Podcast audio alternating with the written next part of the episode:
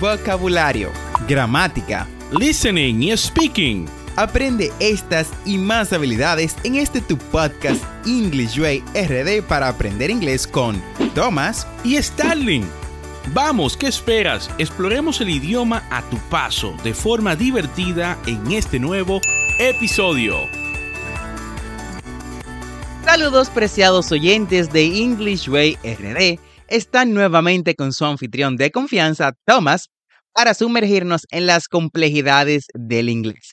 En este episodio nos aventuraremos en un tema intrigante que sé que a muchos de ustedes les ha causado curiosidad y es desentrañar la diferencia entre bring y take en inglés.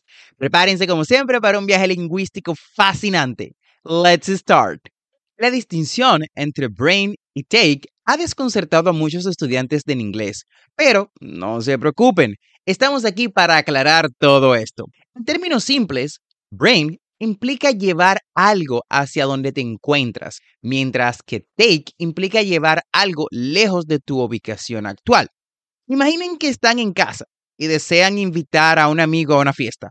Dirían, I will bring snacks to the party. Llevaré bocadillos a la fiesta. I will bring snacks to the party. Aquí, bring se usa porque los bocadillos se mueven hacia donde están, no al contrario.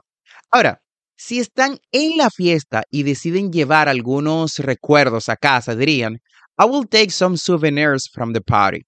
Me llevaré algunos recuerdos de la fiesta.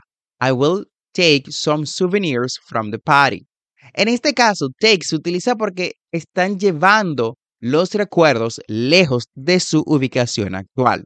Bien, ahora ahondemos en algunos casos específicos para el uso de bring. Si trabajan en una oficina y tienen una reunión, podrían decir, Don't forget to bring your presentation slides. No olviden traer sus diapositivas de presentación. Don't forget to bring your presentation slides. Aquí, bring se usa porque las diapositivas se llevan de un lugar a otro, es decir, se llevarán al lugar de reunión. Además, bring se utiliza cuando se quiere mencionar el impacto o la introducción de algo. Por ejemplo, her speech brought inspiration to the audience. Su discurso trajo inspiración a la audiencia. Her speech brought inspiration to the audience. Fantástico. Ahora, cambiemos el enfoque a take y exploraremos algunos escenarios específicos donde utilizaremos eh, take. Supongamos que están en un restaurante y deciden pedir comida para llevar. Dirían, I'll take the pasta to go. Me llevaré la pasta para llevar.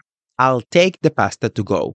En este caso, take se utiliza porque se están llevando la pasta lejos del restaurante. Sea, me la estoy llevando conmigo. Además, take se utiliza también cuando se habla de responsabilidades o decisiones. Por ejemplo, she decided to take the job offer. Ella decidió aceptar la oferta de trabajo. Parte de los usos específicos, existen expresiones idiomáticas que involucran esos verbos de manera única. Veamos algunos de estos ejemplos para ampliar su vocabulario en inglés. Por ejemplo, bring to light, bring to light. Es una expresión que significa revelar o hacer algo público. Por ejemplo, The journalist brought to light hidden. El periodista sacó a la luz la verdad oculta. The journalist brought to light the hidden truth. Otra expresión común es take a break. Por cierto, me encanta. Que significa tomarse un descanso. Por ejemplo, let's take a break and grab some coffee. Vamos a tomarnos un descanso y un café. Let's take a break and grab some coffee.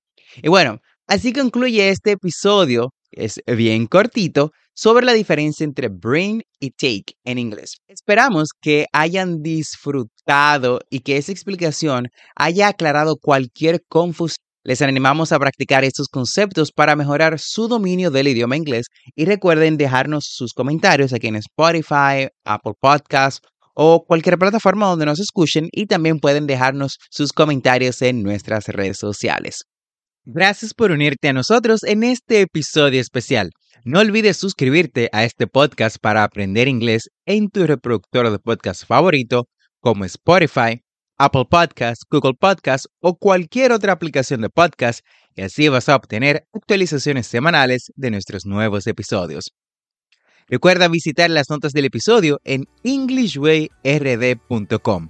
Ahí encontrarás las conversaciones que trabajamos en cada episodio, las transcripciones y recursos adicionales de nuestro podcast para aprender más inglés. Recuerda que tenemos dos episodios semanales, lunes y miércoles.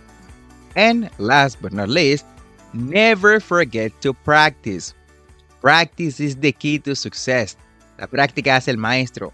Recuerda darnos 5 estrellas en Apple Podcasts, Spotify o cualquier otra aplicación en la que nos escuches y te permita un sistema de ratings. Nos escuchamos en el próximo episodio.